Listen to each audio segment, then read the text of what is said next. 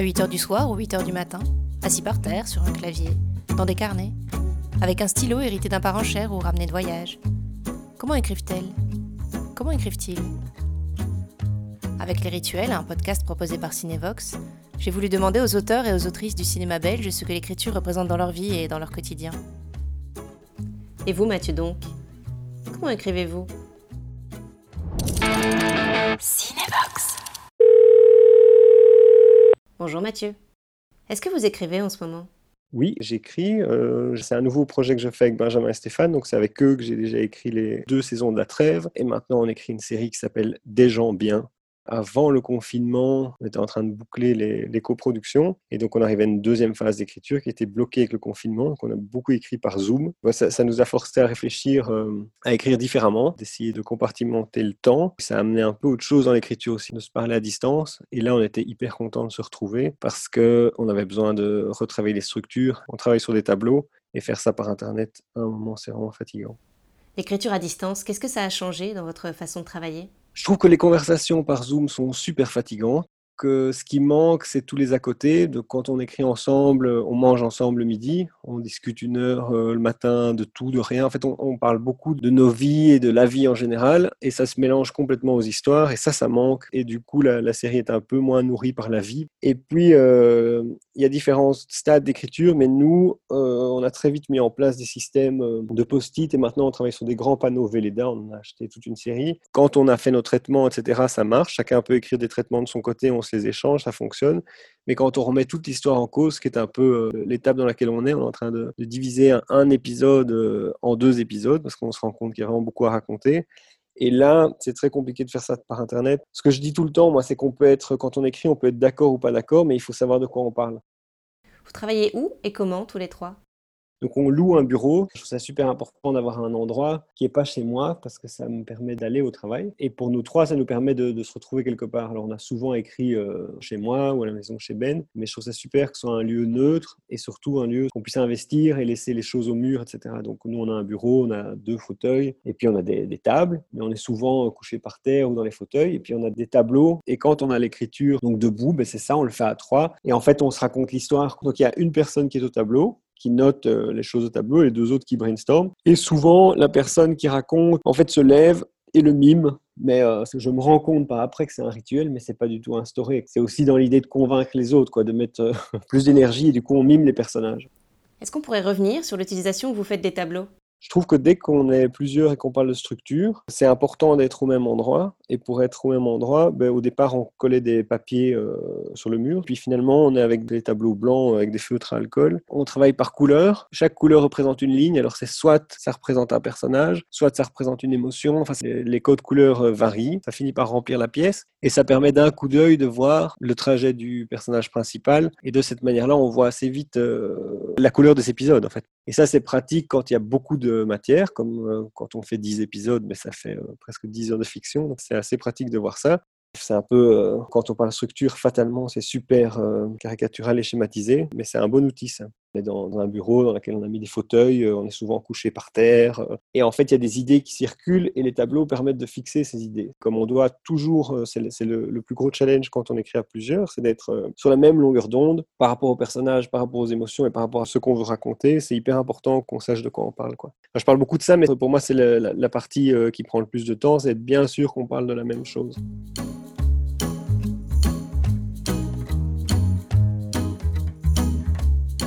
L'écriture, vous voyez donc plutôt ça comme un sport collectif? Moi, je trouve ça beaucoup plus dur d'écrire tout seul que d'écrire euh, à plusieurs. Aussi dans le confort du quotidien, c'est que je parlais du fait qu'on louait un bureau. Ça veut dire que, par exemple, quand je me lève le lundi matin, je sais que je vais aller dans cet endroit-là et qu'à 9 h, euh, il y a des gens qui m'attendent. C'était un truc que j'avais eu fort quand j'avais commencé à faire ce métier en sortant de l'école, de se rendre compte qu'en fait, si je me lève pas lundi, il va rien se passer. ça, c'était un truc qui est assez perturbant quand on commence à faire ce métier, c'est que personne ne nous attend nulle part, et c'est qu'on est tout seul à écrire, et que si on se lève pas et qu'on n'écrit pas, personne ne sait. Et c'est comme ça qu'on a commencé, au fait. C'est qu'on a commencé à louer un bureau et à se dire, on va venir à plusieurs travailler là. Mais à la base, on travaillait pas sur les mêmes projets avec euh, Benjamin et Stéphane. On partageait le bureau. De là, ça a créé des projets communs, mais la dynamique de base, en partageant un espace, c'est de créer une communauté et de se sentir porté par cette communauté. Comment se répartissent les rôles entre vous Et comment avez-vous trouvé votre place?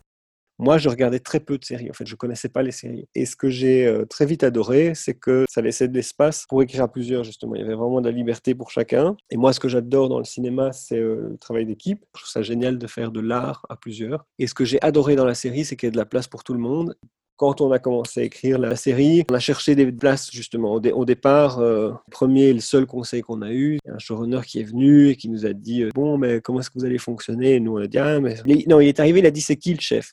Il a dit, mais il n'y a pas de chef, ici c'est la démocratie, chacun. Et lui, il a dit n'importe quoi, il faut un chef. On trouvait ça un peu sévère, un peu euh, étrange et tout. Et en fait, on n'a pas fait un chef, mais on a fait un showrunner. Et un showrunner, c'est quelqu'un qui tranche. Et c'est le rôle que moi j'ai pris euh, en discutant avec Benjamin et Steph. Et l'avantage qu'on a eu dans notre équipe, c'est que personne ne voulait faire ce rôle. Moi, j'étais pas du tout euh, dans cet état d'esprit à ce moment-là. Et eux deux n'avaient pas du tout envie de le faire. Mais se sont dit que c'était moi qui devais le faire. Du coup, on a eu plusieurs discussions. On voyait bien que ce rôle de showrunner, c'était pas justement euh, le chef, mais plutôt celui qui allait euh, porter le sac à dos un peu plus lourd de la décision.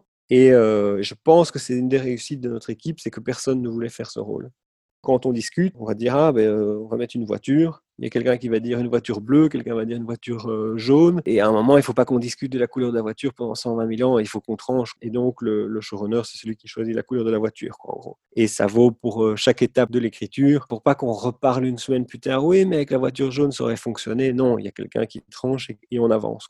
Quand on a commencé à écrire à trois, la première année, je trouve qu'on a passé autant de temps à essayer de trouver l'équilibre entre nous trois que d'écrire l'histoire elle-même parce que c'est euh, pas facile euh, d'écrire à trois, enfin ou d'écrire à plusieurs, et en même temps c'est vraiment passionnant. Mais je pense que le premier challenge, c'est que chacun trouve sa place et qu'on doit créer un cadre qui est en même temps assez exigeant. C'est ça qui marche bien, je trouve, quand on écrit à plusieurs, c'est qu'on se tire vers le haut les uns les autres. Nous, on s'encourage vraiment à dire des idées, euh, même les plus bêtes possibles. Donc souvent, on commence en disant, bon, c'est complètement débile, mais il faut imaginer, et puis on raconte quelque chose qui n'a aucun sens, mais qui va faire fonctionner l'imagination des autres. Et euh, moi, je vois ça vraiment comme une, euh, comme une pompe à eau. Quoi. Si on la lance, les idées vont venir. Et ça, c'est ce qui est super important et qui marche bien entre nous. ça, c'est toutes les personnes avec qui j'ai écrit, parce que j'ai écrit avec d'autres gens, c'est qu'il faut un cadre hyper bienveillant pour qu'on ose euh, raconter des idées. Et du coup, il faut avoir en face de soi des gens en qui on a confiance, qui vont nous écouter ouais, de manière bienveillante. Et puis, il faut aussi des gens exigeants, parce que il faut qu'on se tire vers le haut. En fait, il faut pouvoir se dire les uns les autres de manière sympa que ce n'est pas bien. Vous écrivez quand? En fait, quand on travaille euh, en groupe, on a des horaires super cadrés, on essaye de se coller à des horaires de bureau. Après, moi j'ai souvent des idées euh, le matin en me réveillant et dans ma douche. Dans ma douche, j'ai toujours plein d'idées. Le moment où j'ai le plus d'idées, c'est le matin. C'est entre le moment où je me lève et je prends ma douche. généralement, j'ai au moins une idée qui va lancer ma réflexion dans de la journée par rapport à la série. Par contre, j'écris un autre, euh, sur le côté, j'écris un film qui s'appelle L'été des 40 ans, où c'est toutes des anecdotes que je note dans mon téléphone. Je ne sais même pas depuis quand. J'ai plusieurs idées euh, d'histoire et que je fais suivre. Euh, enfin, j'ai des carnets, mais le truc que j'utilise de plus en plus, c'est les notes dans mon téléphone. C'est que j'ai par projet, j'ai des notes. C'est des projets, est-ce que ça fera une pièce de théâtre, un film, ou est-ce que ça fera rien du tout? Ça, c'est la grande majorité. Mais euh, moi, je conseille de vite noter quand on a une idée, même si c'est euh, une très mauvaise idée. Moi, je relis les, les trois quarts de ce que j'écris, c'est vraiment hyper mauvais. Mais de temps en temps, il y a un truc, euh, c'est pas que c'est bon, mais je me dis, ah, mais ça, je pourrais, oui, ça marche. Enfin, ça me parle encore. Disons plutôt ça. C'est est-ce que ça nous parle encore le lendemain. Ça, c'est le test. Je trouve que la différence entre quelqu'un qui écrit et qui écrit pas, c'est pas euh, le talent, le machin et tout, c'est juste de pouvoir se relire le lendemain. C'est l'étape la plus dure. Une fois qu'on l'a passé, c'est bon, mais j'ai l'impression que la plupart des gens que je connais, ils calent à cet endroit-là. C'est de relire le lendemain et de se dire, bon, c'est mauvais, allez, je reprends et je recommence. Généralement, écrire, pour moi, c'est une bonne idée. On dit, ah, mais ça, c'est génial, etc. On le note et généralement, quand on le relit, ça arrive très rarement qu'on se dit, waouh, c'est génial.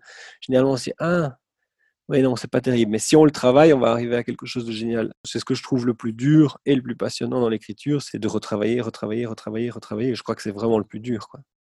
Quelle est l'étincelle qui transforme une idée en projet pour vous?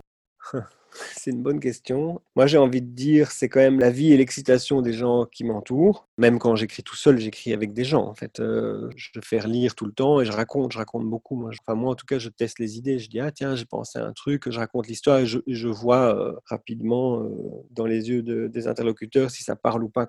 Moi, j'adore les histoires, j'adore qu'on me raconte. Je suis hyper curieux de ce qui arrive aux gens. J'adore qu'on me raconte ça. Quand c'est mon anniversaire, je dis, ah, mais ce que je voudrais, c'est que vous me racontiez l'histoire de vos parents, enfin des trucs comme ça. J'adore entendre les histoires des autres. Donc je crois que ça peut venir de là.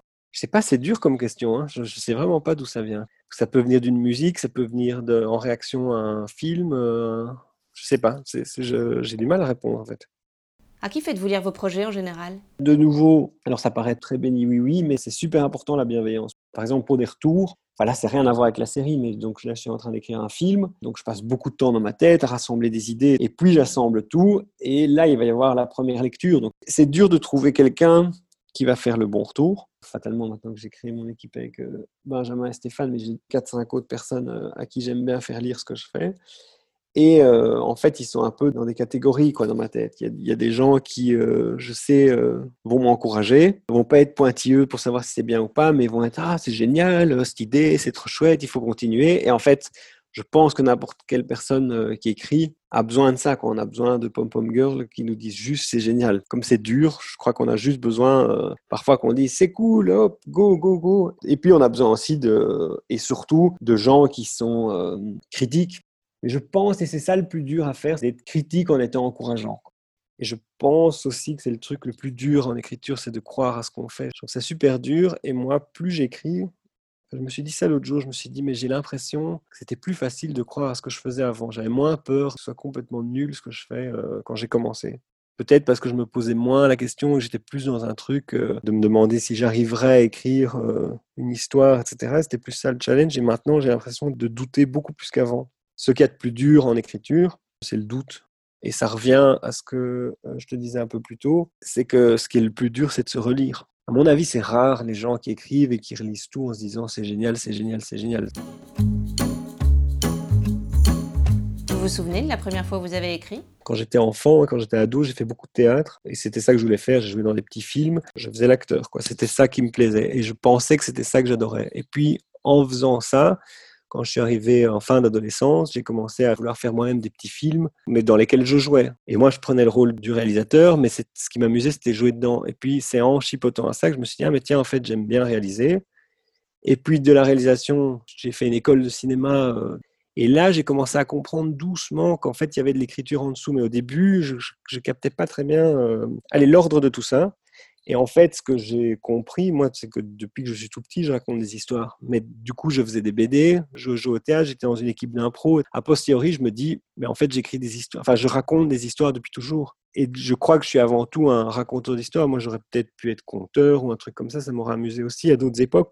Et je trouve que le cinéma, c'est la, pour moi, c'est la quintessence de tout ça parce que c'est raconter des histoires et c'est être à plusieurs en bande. Et moi, c'est ce que j'adore. J'adore être en bande et j'adore euh, et j'adore raconter des histoires il y a aussi ce truc du euh, t'imagines que. Quand j'étais petit, il y avait un copain qui me disait Toi, t'es le roi du t'imagines que. J'adorais ça et j'adore encore toujours. C'est encore ça qu'on joue toute la journée. Euh.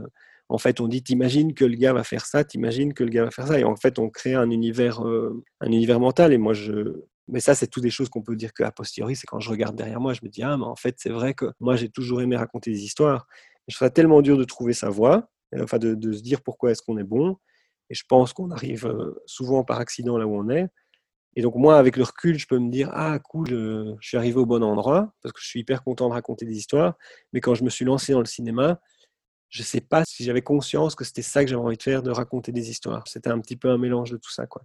Je me faisais une idée de ce que c'était écrire, en pensant que, ce c'était pas pour moi, que c'était trop compliqué, que je comprenais rien. Et en fait, en écrivant juste comme moi j'écris, bah, j'ai trouvé ma place. Moi, j'ai passé mes, humanités à ce qu'on me dise, trop oral, style oral, style oral, style oral. Et quand je suis arrivé en ciné, ben voilà, c'était parfait, quoi, le style oral. Il faut juste euh, trouver sa place. Je pensais que je ne savais pas écrire. Et aujourd'hui, comme je te l'ai dit, je doute beaucoup de ce que je fais, etc. Mais je pense que je suis à la bonne place. Je pense que je peux raconter des histoires.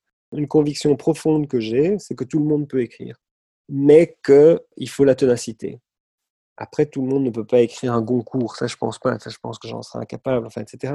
Mais, d'écrire une histoire, ça je pense que les gens savent écrire des histoires.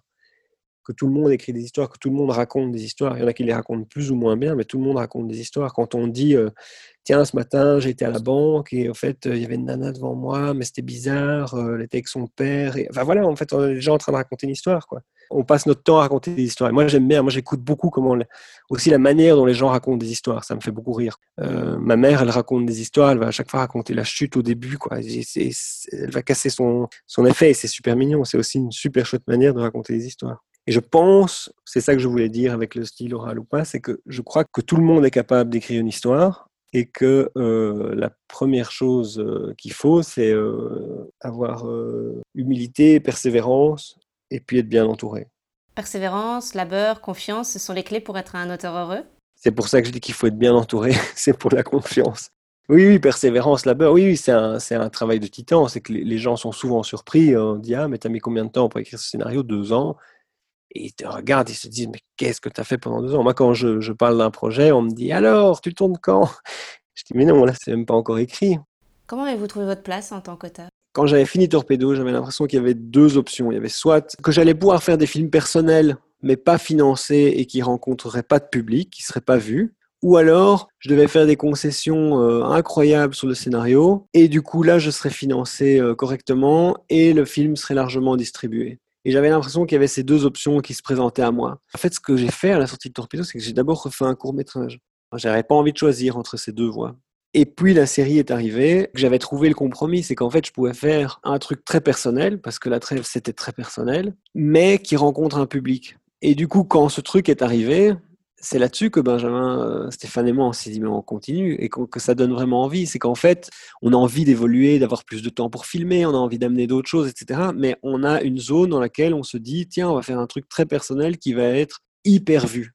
Parce que euh, la trêve, c'est complètement fou de recevoir des messages du monde entier. Et quand même, quand on fait un film, c'est pour qu'il soit vu. J'avais l'impression que de faire un film très personnel et qu'il soit largement distribué, ça arrive évidemment, mais que c'est euh, très très compliqué. Et, moi, j'avais l'impression que les options qui se présentaient à nous, euh, jeunes cinéastes, c'était euh, soit tu fais des concessions et tu vas être financé et distribué, soit tu fais exactement le film que tu, vas, que tu veux faire, mais ça va être fauché et il va pas être vu. Et je trouve que c'est un peu terrible comme choix. Et je trouvais que ce qu'on a trouvé, nous, dans la série, c'est une troisième voie. J'ai une dernière question, Mathieu. Pourquoi écrivez-vous? Pourquoi est-ce qu'on écrit Que je pense que tout le monde écrit. Et en fait, moi, j'observais mes filles, quand elles jouent avec des Playmobil, c'est ça qu'elles font. En fait, elles écrivent toute la journée. quoi. C'est ça qu'elles font. Elles ont 4 et 6 ans, elles font ça toute la journée, c'est écrire. Sauf que ça s'appelle pas comme ça, ça s'appelle jouer et inventer un monde. Mais avec Benjamin et Stéphane, nous, on n'a plus de Playmobil, mais on fait la même chose. En fait, on invente un monde que je trouve passionnant dans l'écriture. En fait, c'est ça, c'est que ça permet d'inventer des mondes d'inventer des personnages, d'être ces autres personnages et en fait de vivre d'autres vies. Moi, je me suis rendu compte l'autre jour quand j'écris, quand j'écris des dialogues, en fait, je mime les personnages. Je m'en jamais rendu compte, mais en fait, je joue ces personnages quand je suis en train de les écrire. Je fais des grimaces tout seul devant mon ordinateur, quoi. Et je pense que c'est ça aussi qui est euh, tellement euh, fascinant et, et, chouette dans l'écriture, c'est d'être happé là-dedans, quoi. Merci à Mathieu donc d'avoir partagé ces rituels et merci à vous de les avoir écoutés. Si vous les avez aimés, n'hésitez pas à vous abonner au podcast et à lui mettre plein de belles étoiles. A bientôt pour un prochain épisode. Cinebox.